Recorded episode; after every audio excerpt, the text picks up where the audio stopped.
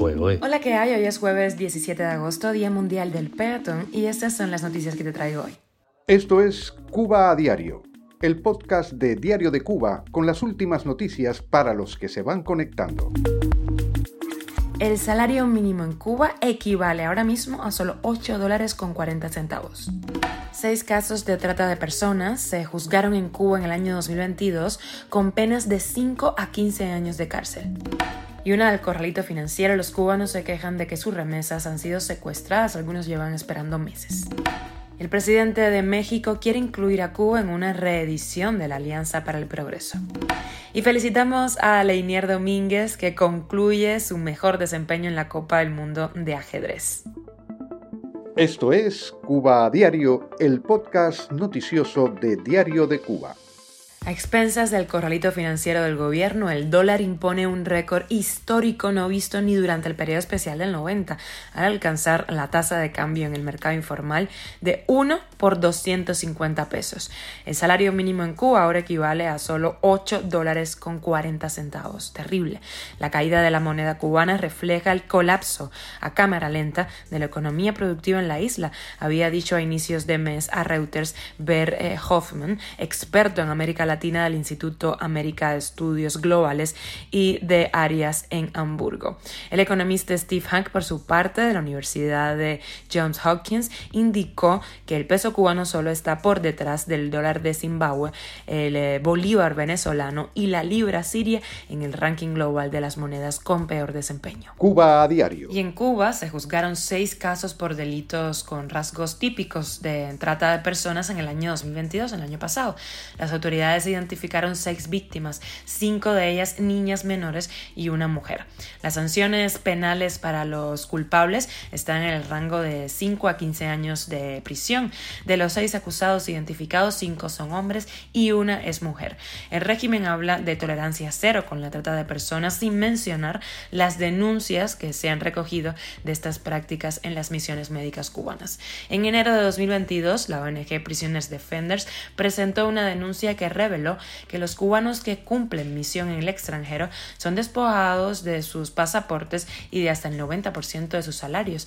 Desde Prisoner Defenders se han mostrado documentos de consulados de La Habana en otros países en los que se comunicaba la prohibición de entrar a Cuba durante ocho años a profesionales cubanos que habían abandonado misiones. Ya hablamos de corralito financiero, porque a mediados de junio en todos los bancos de Cuba dejaron de darse divisas, repitiendo los empleados la misma muletilla. No hay disponibilidad. Muchos cubanos esperan en listas para cobrar transferencias, pero nadie los llama. Desde hace años es posible recibir moneda dura, generalmente euros, por transferencia bancaria como si estuviera en cualquier parte del mundo. Muchos cubanos emigrantes, principalmente de Europa, han aprovechado esta forma para enviar remesas a sus familiares que funcionaba con normalidad hasta hace poco, cuando de súbito todo se detuvo. Varios empleados, pidiendo el anonimato por supuesto, han confirmado que se trata de una orden de arriba, de la cual tienen prohibido hablar. No se puede entregar más divisas. Dicha disposición, por otra parte, no fue difícil de detectar en el movimiento unánime que ensayaron en el Banco Metropolitano todos los trabajadores de las cajas. La coreografía delataba al director oculto. Algunos cubanos han dicho que llevan esperando más de un mes para recibir sus remesas. Cuba a día y el presidente mexicano Andrés Manuel López Obrador quiere incluir a Cuba en un proyecto de alianza económica americana que le va a plantear al eh, presidente de Estados Unidos Joe Biden durante una reunión que se va a sostener en noviembre próximo. Así lo reportó el periódico El Heraldo de México. Su idea es aplicar un plan similar a la Alianza para el Progreso que lideró el expresidente de Estados Unidos Kennedy. Sin embargo, dijo Andrés Manuel López Obrador que la condición debe ser que en esta ocasión no se excluya a países como por ejemplo Cuba. Recordemos que el presidente mexicano es uno de los principales aliados del régimen cubano en la región.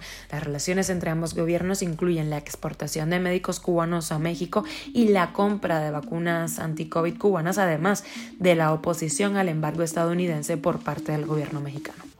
Y en de deportes, porque el gran maestro cubano nacionalizado en Estados Unidos, Leinier Domínguez, cayó derrotado el miércoles ante Fabiano Caruana, por lo que quedó eliminado de la Copa del Mundo de Ajedrez, eh, que se celebra en Bakú, en Azerbaiyán. Pese a la derrota, el cubano consiguió su mejor desempeño histórico en un evento del mundo, al alcanzar los cuartos de final y ascender en el ranking global entre los mejores ocho del torneo. El ídolo de Winners se ubica ahora en el lugar 15 del mundo y se llevó 35 mil dólares en premios.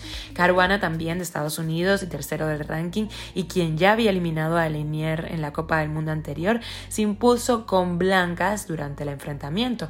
Pese a estar en situación crítica, el cubano sostuvo la pelea hasta tener apenas tres piezas cuando decidió rendirse. Así lo indicó el sitio oficial de la competencia. Muchas felicidades para Domínguez. Esto es Cuba a Diario, el podcast noticioso de Diario de Cuba, dirigido por Wendy Lascano y producido por Raiza Fernández. Gracias por informarte en Cuba Diario y hacernos parte de tu rutina.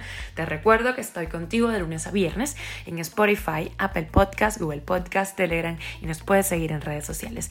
Yo soy Wendy Lascano y te mando un beso enorme.